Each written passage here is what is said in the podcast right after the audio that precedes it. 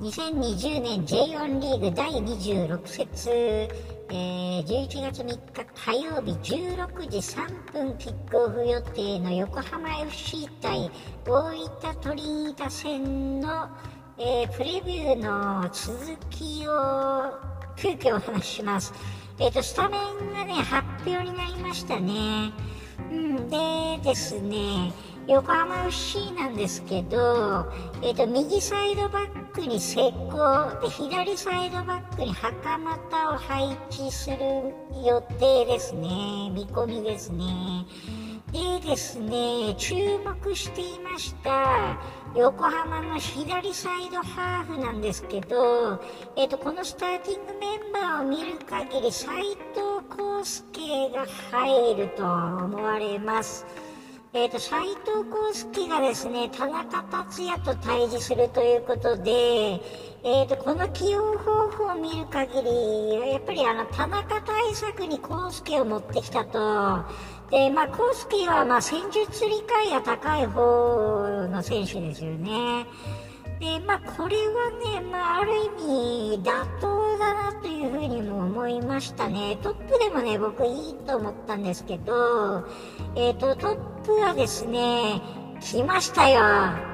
後期。斎藤後期来ましたね。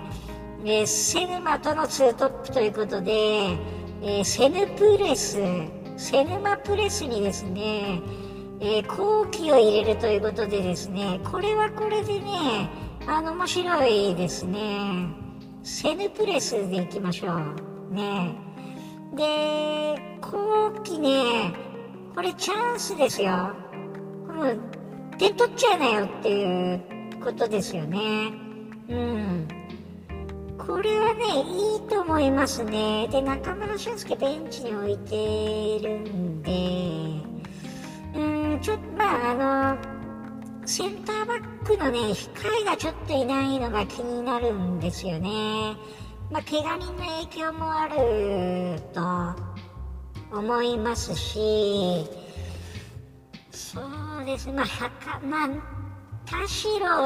を、まあ、持ってきてますね。えー、イノハを休ませて田代っていうのは、あの、いいと思いますね。で、小林勇輝はまだ若いんで、もうパワハラですね。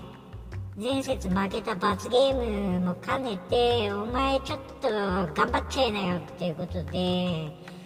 ー、起用と。で、中山もそうですね。で、安永手塚もう疲れてるけど、まあお前行けと。で、ボランチの控えは中村俊輔しかいませんので、えー、安永と手塚になり変われば俊介が出ると。で後半疲れた時に安永か手塚どちらかを俊介に変えるっていうことになりそうですね。うーん皆川と草野ね。でワロワロがねベンチにいるんで草野と杉本がちょっとかぶっちゃうっていうのが僕は引っかかりますね。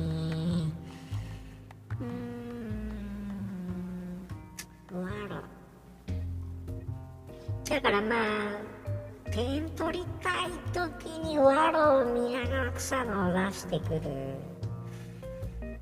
うん袴田のところ七出してくるっていうのはあるのかな。まあ、七康介のねポジションもできるんでね。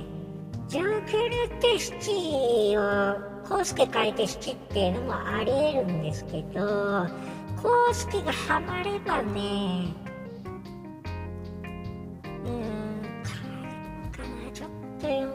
ですけどね。この布陣はまああの妥当ですよね。まあ次のね神戸戦次第でまた評価もちょっと変わってきちゃうんですけど多分ね次の神戸戦キングとかね松井にレアンドロ行くかもしれないですよねこれね。下平監督のパワハラスターティングメンバーみたいな。感じですけど、これ悪くないですね。うん。一方、大分はですね、予想と違ってたのは、なんか星っていうのが出るんですかね。星はね、予想に入ってるのは、利根のところに星が入るんですかね。星裕二選手。でも170センチなんだよ山口？山口から来てるの？マリノスユース法政大なんだ。でただまあ星選手星がストッパーっていうのはちょっと違うか。この体格見る限り星はウイングバックじゃないかな。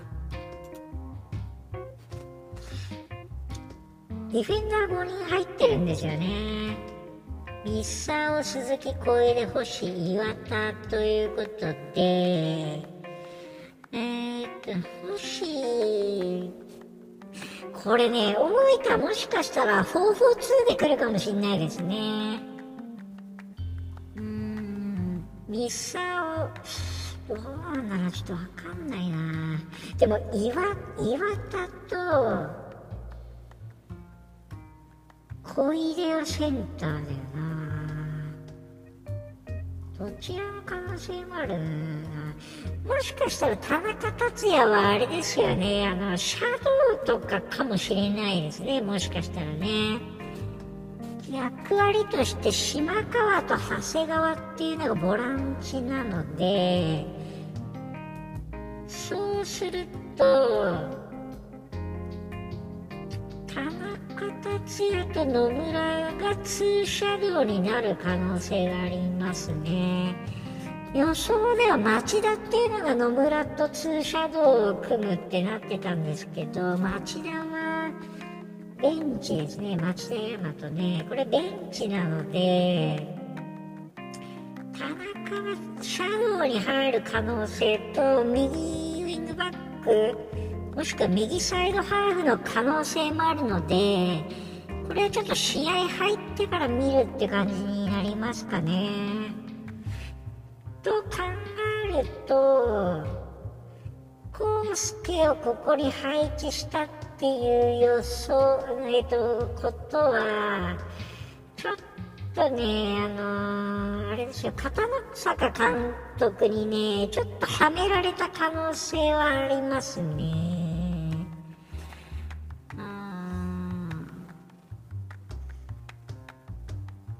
れどうなんですかね大分のこのディフェンダー5人の使い方がちょっとわからない。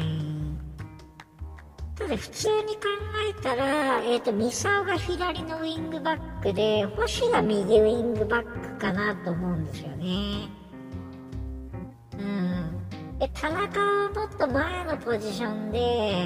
えっ、ー、と、要するに野村と田中で、えっと、手塚康永を潰すっていう、これ戦術だと思うんですよ。で、ここをさえれば、まあいけるんじゃねえのみたいな、あの、やり方に思えますね。うん。で、そうなると、やっぱりあれですよね、中山のところでどういけるかっていうところでこれこ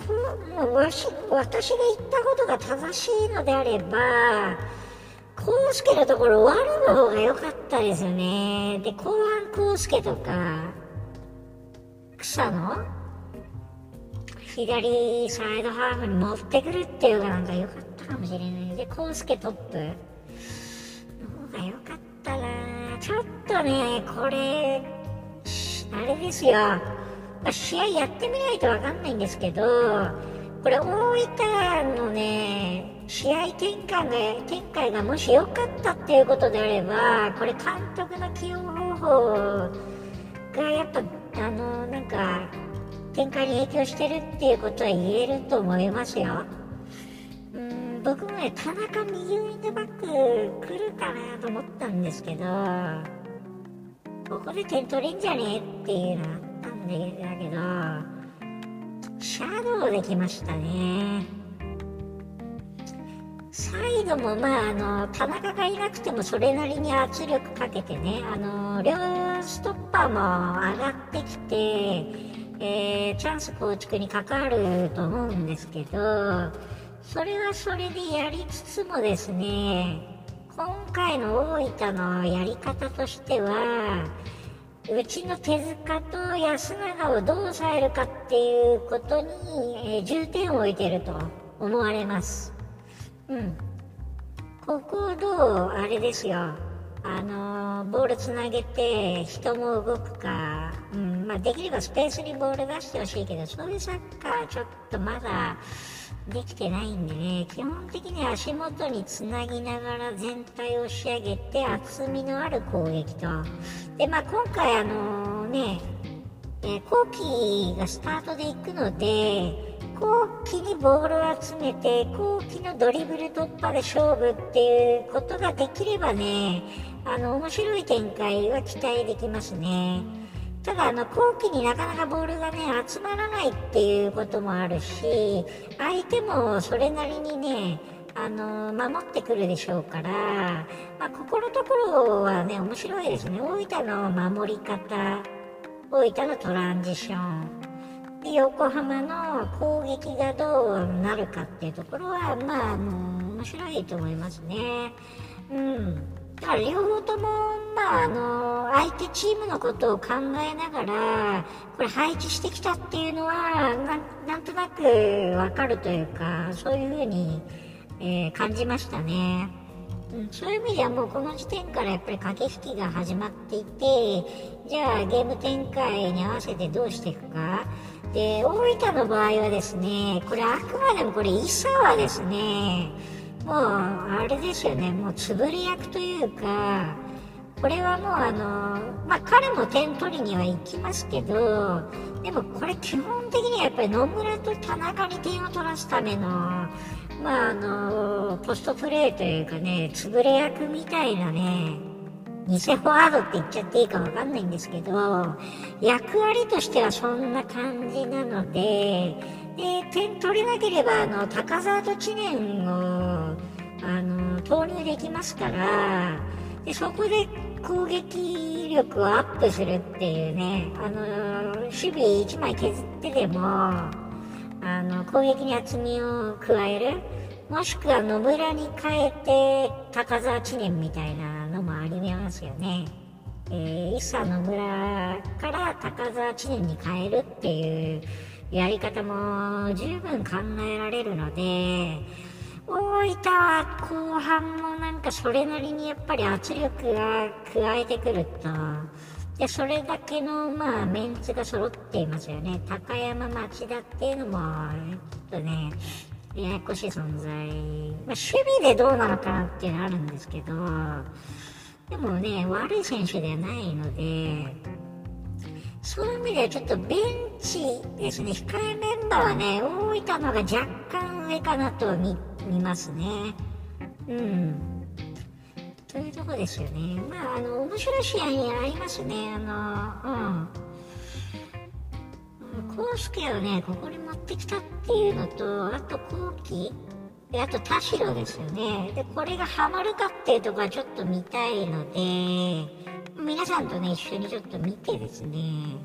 うん、楽しんでいきたいななんて思います。はい、えー、今回は以上になります。えー、大分戦のプレビューの続きですね、えー、予想フォーメーションがあったんですけど、スタメンでちょっと変わりましたと。うん、スタメンの発表があって、その、まあ、あのー、内容について、えー、お話をしてみました。えー、ポッドキャストを聞いていただきましてありがとうございました。